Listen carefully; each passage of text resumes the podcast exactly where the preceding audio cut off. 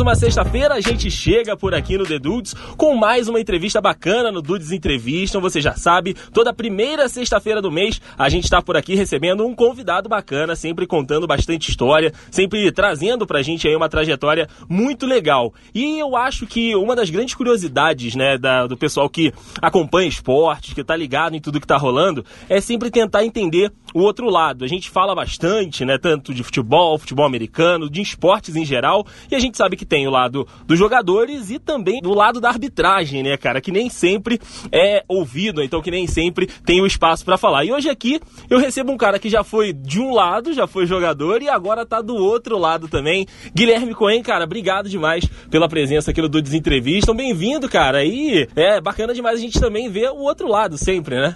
É um prazer enorme estar aqui contigo. É, eu fiquei até meio surpreso quando você me chamou para dar entrevista, que eu falei, cara, ninguém nunca quer saber nada do árbitro. Então, assim, é a primeira vez que alguém está me chamando para falar sobre arbitragem, então, assim, acho que é um espaço bacana para a gente poder falar um pouco do que, do que a gente faz. Sim, sim. Como é essa vida sem muitos holofotes. Como é que esse trabalho, é. que dá muito trabalho de preparação, e o próprio trabalho em si, né, cara, controlar ali todas as situações e tentar marcar tudo que está acontecendo, né, tentar achar uma, uma justiça dentro de campo. Mas antes da gente chegar até justamente na parte da arbitragem, quando eu te conheci, a primeira vez que a gente teve contato, você estava dentro do campo, né, cara? Você estava jogando no projeto aqui da cidade, o Wolves, e eu queria saber isso, como é que chegou a, a tua a essa relação do futebol americano, do esporte para você? É, desde pequeno você já gostava ou isso foi um processo, tipo na escola, entrando no período da faculdade? Como é que você entrou pro universo do esporte, Guilherme? Então, hoje eu tô com 24 anos e eu acompanho desde os meus 12 anos, né? Os meus amigos da escola iam muito pra Disney e sempre voltavam com uma bola de futebol americano. Uhum. Em 2007, eles voltaram com uma bola, a gente começou a brincar, brincar, brincar, e a gente começou a escolher o time que a gente ia torcer. Aí um dia depois do almoço, tava dando, ainda na época do Band Esportes, na NFL no Band Esportes, tava dando um jogo, aí eu assisti e falei, cara, isso é muito maneiro. Aí na época de Playstation 2 tu vai, compra o Madden, que é o jogo uhum. pro videogame, aí tu compra, começa a perceber que aquilo ali é divertido e é uma outra opção de entretenimento além do futebol que todo mundo já tá acostumado. Sim. Então eu e meus amigos, a gente começou a gostar mais, a gente tem um, um timinho da, dos amigos para brincar e tal, nunca foi pra frente. Em 2000 e 2010 eu tava na escola, aí eu já tava estudando na aplicação, e aí o... apareceu uma galera lá falando assim, ah, a gente queria chamar o pessoal para jogar futebol americano e tal. Eu falei, cara, eu quero. Tô dentro. É, aí eu comecei a, a, conversar mais com o pessoal, porque antigamente era, tinha comunidade do Orkut, uhum. para definir nome de time e tal, até que definiram o Wolves. Então a gente começou a treinar no parque de exposição, começou a a se envolver mais de verdade com outras pessoas que também gostavam de futebol americano na região. Começar a fazer essas conexões, né? E aí começou a treinar, treinar, treinar. A gente jogou contra Teresópolis e em 2012 a gente foi parar no Petropolitano, jogando com virou Petropolitano Wolves. Aí uma série de questões burocráticas, a gente saiu do Petropolitano, foi bem muito bem acolhido no Inter, onde a gente ficou três anos. Uhum, que foi aí onde eu conheci o trabalho de vocês. Aí a gente, aí a gente ia jogando estadual, jogando estadual e a gente foi vice-campeão em 2013, só que aí nessa época, assim, como era um campeonato amador, mas assim, amador bem no sentido da palavra, de fazer porque ama o esporte, uhum. a gente começou a... A gente tinha que levar a equipe de arbitragem para os jogos porque não tinha dinheiro para pagar árbitros independentes. Então, jogadores que não jogavam na rodada serviam né, de, de, arbitragem. É, aí eu comecei a me envolver mais a partir de 2012. Foi quando eu comecei a falar: porra, isso é legal, isso dá para. Começou a ter interesse por esse lado, é, né? Eu sempre achei legal, tipo assim, sinalização, achava o uniforme irado da arbitragem. Falei, pô, se um dia tiver oportunidade, vou querer fazer. Aí foi quando surgiu a oportunidade. Do, do futebol americano em si, né, da, da prática, o que, que te chamou a atenção? Cara, porque como você falou, aqui é bem mais comum a galera mais nova se interessar pelo futebol, né? Até porque a gente tem uma exposição muito maior do futebol, seja na mídia, seja entre conversa mesmo. O que, que te chamou a atenção do futebol americano? Você falou que a galera trazia, né, aí a bola de futebol americano, mas alguma coisa te despertou para isso, cara? O que que foi? O que que te atraiu para não ir para esse lado que a galera na maioria vai, né, do futebol, mas sim se interessar pelo futebol americano, Guilherme? Então, quando eu comecei a quando eu comecei a gostar de futebol americano, assim, a primeira impressão que as pessoas têm, falam assim, pô, é legal que tem, tem muita porrada, tem, tem muito agarra-agarra, não sei o quê. Eu não achava que isso era a parte mais legal uhum. Eu achava que, assim, ter muita estratégia era legal, os passes longos eram legais. Então, assim, eu falava, cara, era para ser uma coisa esteticamente divertida, atraente de assistir. Sim. E aí foi quando eu falei, cara, esse jogo é legal, tipo, você vê é, sei lá, o gordinho jogando, você vê o magrinho jogando, assim, a gente não entendia mais ou menos como é que era, mas você vê que todo mundo tinha chance Conseguia de, de estar dentro do é, campo, né? Assim, hoje a gente vê de um jeito diferente, todo mundo tem que ser atlético, assim, mas naquela época você fala, cara, o cara é enorme joga, o cara é pequeno joga, então assim, pô, dá pra gente. É uma oportunidade para todo mundo, né? E era uma oportunidade de todos os amigos socializarem, então assim, pô, o gordinho podia jogar, então todo mundo se divertia. Então assim, foi sempre uma mas é uma questão de, tipo assim, outra opção de esporte. E assim, hoje já nem sou tão mais ligado a futebol, de tanto que eu tô imerso no... Dentro do futebol americano, né, cara? E isso é bacana demais. Você vê que realmente é uma, uma coisa que tem, como você disse, uma estratégia muito grande. Eu apaixonei pelo futebol americano por causa disso, né? A estratégia dentro de campo, as jogadas que ac acabam acontecendo e a imprevisibilidade do jogo, né, cara? Por mais que seja ali, tenta uh, os técnicos e os times tentam controlar ao máximo as suas jogadas, mas a gente sabe que o esporte não tem como você controlar 100% das coisas coisas, né, cara? E é muita gente dentro do campo, então a imprevisibilidade é muito alta. E o, o Guilherme tá gravando aqui comigo com a camisa verde e amarela, né, rapaz? Então, assim, é um time muito famoso, time muito querido aqui no Brasil também, né? O gloriosíssimo Green Bay Packers. O Lambeau Field é um, é um objetivo de visitar? Você já foi? Cara, é, é. Eu, tô, eu tenho planos para ir, só que. E assim, amigo que vai, vai para fazer inveja mesmo. vai, tá de lá, faz vídeo. Pô, tem um, tem um amigo meu, o Claudio, que hoje ele tá morando em Portugal, ele já foi duas vezes. Aí ele fala assim, cara, você torce o Packers, mas você nunca foi no Lambeau Field, né? Tipo, tira aquela onda. Uhum. Já me deu T-Head, já me deu capacete miniatura, já me deu porta-retrato. Fica só pingando aquela, aquela, aquela coisinha da inveja ali, né? Eu fui na casa dele, tinha o T-Head no, no armário, cara, eu fiquei babando assim meia hora. Aí ele falou assim, cara, você quer? Toma aqui, leva. Eu não deixo ninguém usar. Tá certo. Ou sou eu, não é ninguém. Ou sou eu no dia de jogo ou não é ninguém. Ninguém pode usar. Aquilo ali é um objeto sagrado. Com certeza, cara. Pô, e é muito bacana. Eu vejo quando a gente tá em temporada regular, né? A gente fica mais ou menos que acompanhando ali nas redes sociais, tem sempre acompanhando o time, tudo postando. É muito bacana você ver que aqui também, né, desenvolveu esse amor pelos times de lá, né, cara? Pelo futebol americano jogado. Isso é muito legal. A gente tem uma comunidade muito forte do Green Bay, tem uma comunidade muito forte também do Patriots. Então, assim, é uma parada que já entrou na cultura do Brasil, né? É, tá. Eu, eu acho que hoje a gente já passou o grande boom do futebol americano eu vejo que foi que popularizou, né? 2013, chamou a atenção. Que foi quando aumentou muita coisa, assim, ainda está crescendo, mas agora assim, está crescendo... Tá, Gradual, né? É, agora, agora tá estabilizado, mas assim, continua crescendo, continua crescendo, mas aquela, aquela onda, aquela massa, assim, passou um pouco. Assim, o que está acontecendo com a NBA hoje, voltar a ter uma... Grande destaque. Um grande destaque, já teve isso com o futebol americano, assim, deu uma estabilizada e agora o crescimento, assim, um crescimento mais inteligente, um crescimento que, assim... Com um público que realmente vai ficar junto, né? E sabendo quem você quer atingir, porque antigamente era assim, vem todo mundo. Vem todo mundo e quem curtir fica. Exatamente. Agora não, agora a galera quer atingir quem realmente já vai ficar, chegar e ficar. Exatamente, eu acho que é o, agora é o momento de, tipo assim, é, a gente tá, criar a, aquela fanbase legal. De, tipo assim, esse cara vai consumir, esse uhum. cara vai estar uhum. junto o tempo inteiro. Porque, assim, obviamente, é impossível você não ter os torcedores é, sazonais, né? Assim, de temporada. Então, acho que. Ou então de Super Bowl, né? Que tem é, muita gente que vem só é, pelo. Assim, não tá errado. É legal porque às vezes é no Super Bowl que o cara começa. Sim, a... que ele se apaixona, que chama, que dá o estalo nele ali de falar, tipo, hum, esse negócio é interessante. E assim, agora a, a NFL, pô, agora a NFL tem uma é, tem, trabalha com uma agência aqui no Brasil para fazer redes sociais. Então, assim, para engajar de verdade. Sim, ter um contato mais próximo, né? Pô, quando eu comecei a ver, era um jogo por semana. Era um jogo no Band Esportes à tarde, um jogo na ESPN à noite. Nem existia jogo de quinta-feira ainda, depois que eles voltaram. Então, assim, era você. Cara, era difícil você encontrar pessoas que gostassem. Uhum. Hoje você dá meia volta no Twitter você encontra gente que gosta. Comunidades, né, de times aqui no Brasil. Engajadas de verdade. Sim. Que querem produzir conteúdo em português e, e assim, bacana. E acompanham o dia a dia do time, né? Exatamente que é, o que é um diferencial, porque, sei lá, às vezes, é, antigamente tinha muito aquele jornalismo de tradução, né? Uhum. Assim, ah, eu vou pegar aqui, vou copiar, vou colar em português para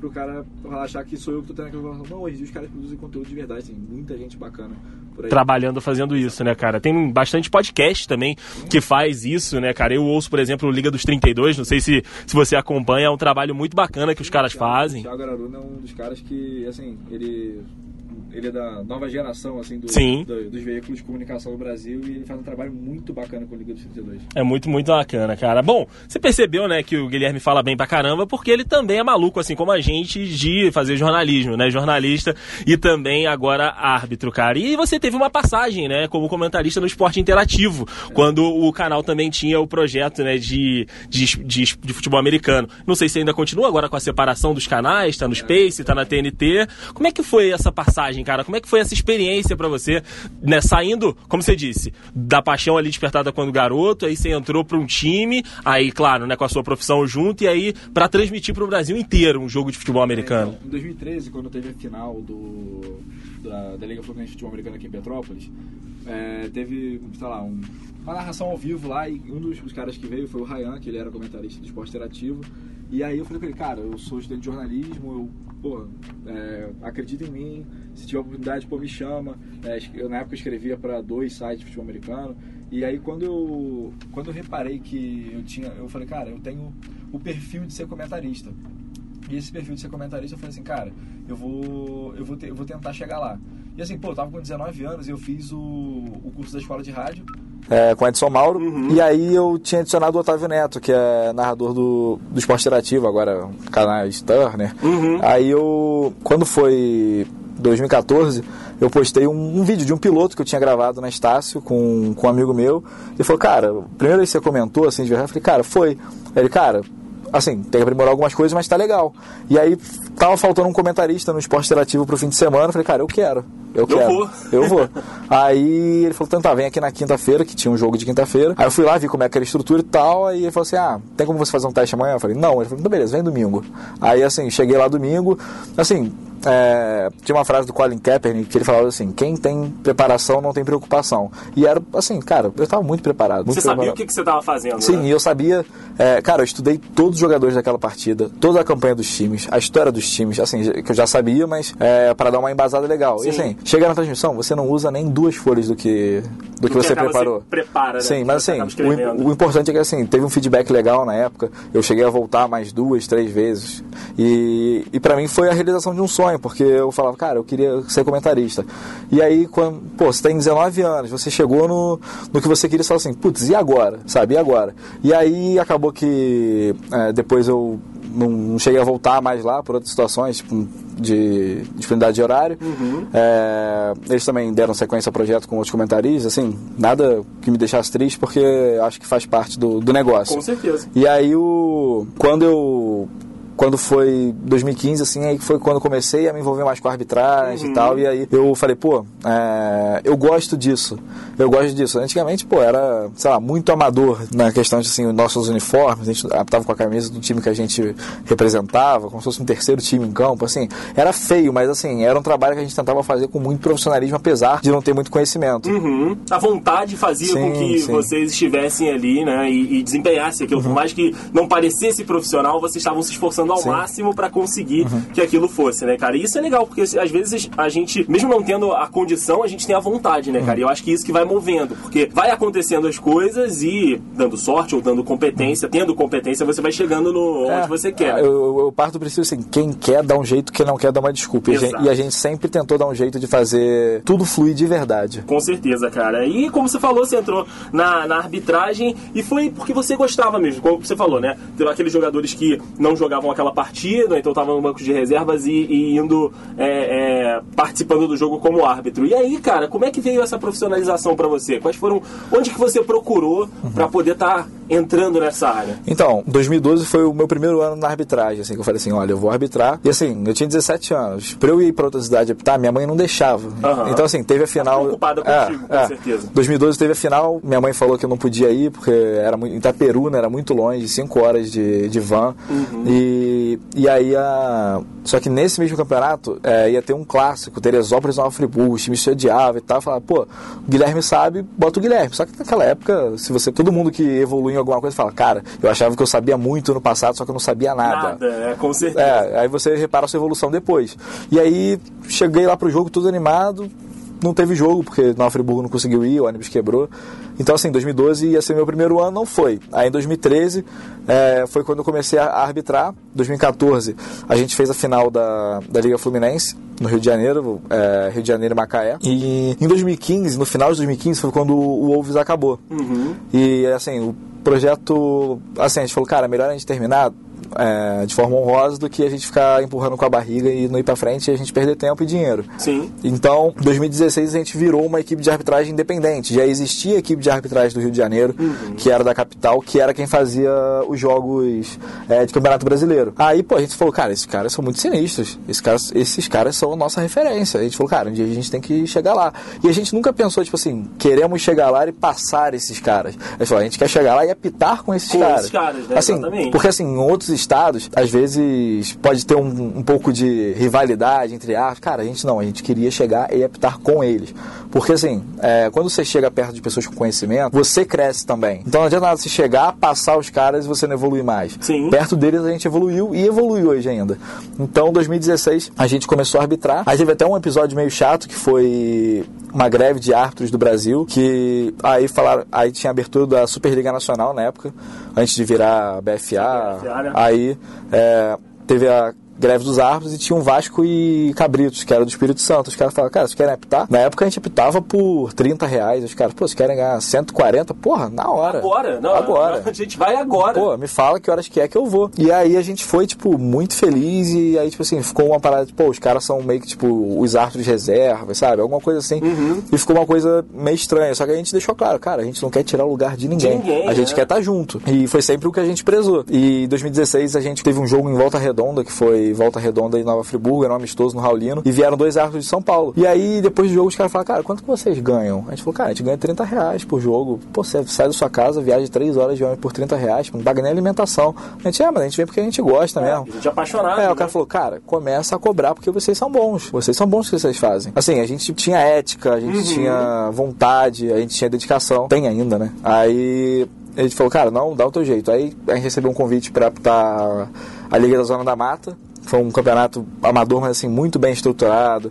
É, a gente nunca teve problema com a organização, a organização sempre tratou a gente muito bem. Em 2017, a equipe de arbitragem do Rio, que, que é representada pelo Jean-Pierre, um dos árbitros mais experientes do Brasil, se não o mais experiente em atividade, ele falou, cara, vocês querem integrar a gente pra apitar a Liga Nacional, pra apitar... Maneiro. É, a gente, pô, foi um muito orgulho pra sim, gente. Sim, sim, porque é uma chance grande, Sim, né, e assim, a gente começou a ter uma aproximação maior.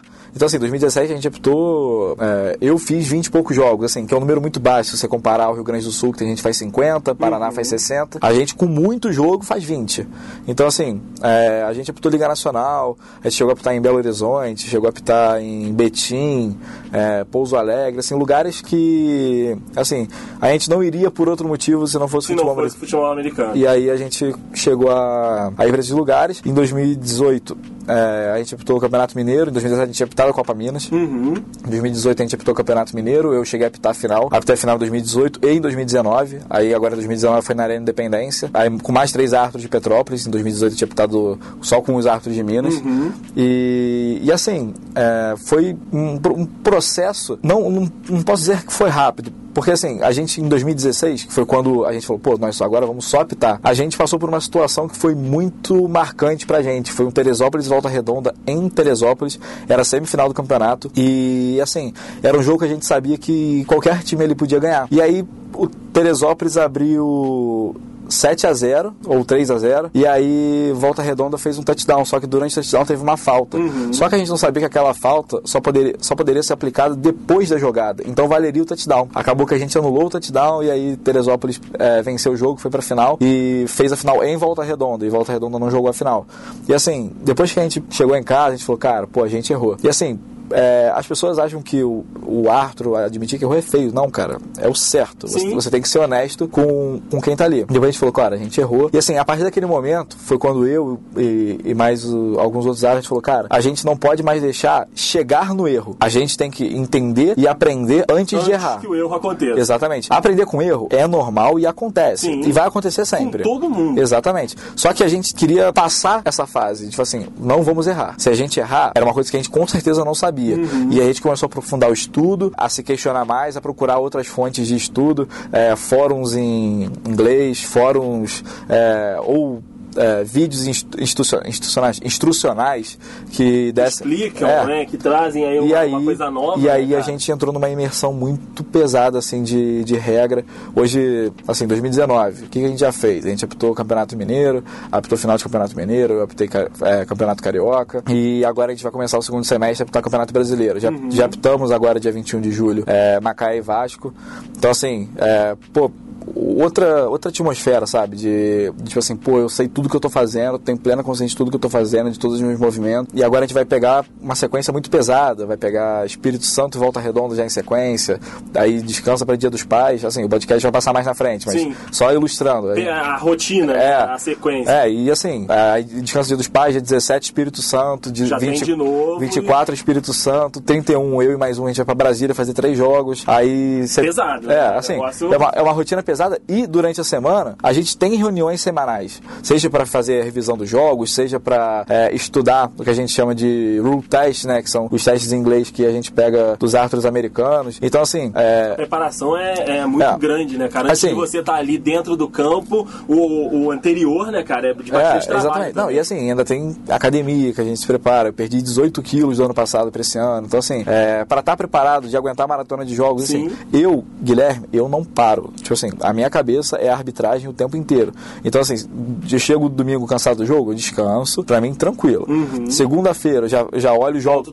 Eu volto ao trabalho, já vejo jogos dos outros estados, o que os outros árbitros estão fazendo. O que, que aconteceu que... dentro daquele jogo. Exatamente. Né? Se teve alguma dificuldade. Exatamente. E, e aí, aí terça-feira, já faço uma reunião com o pessoal daqui ou com o pessoal de Brasília. Aí quarta-feira, mais estudo. Quinta-feira, outra revisão de vídeo. Sexta-feira, eu olho o, o, os vídeos dos times que eu vou apitar o jogo pra, pra ver se eles para ver se eles não fazem nada de diferente que possa me complicar no jogo. Até pra porque você ir exatamente. realmente com toda a base possível, Sim, né? então assim, o cara fala assim: "Ah, o time tal faz tal coisa". Eu já complemento a frase: "Faz isso, isso, isso também". Porque eu assisti, eu sei uhum. o que eles uhum. fazem, então assim, é, sei, é, sei quem são os jogadores que podem me dar problema e passo tudo isso para a equipe como se fosse um, um briefing do uhum. jogo. Então fala, cara, ó, o jogo vai ser assim, assim e assado.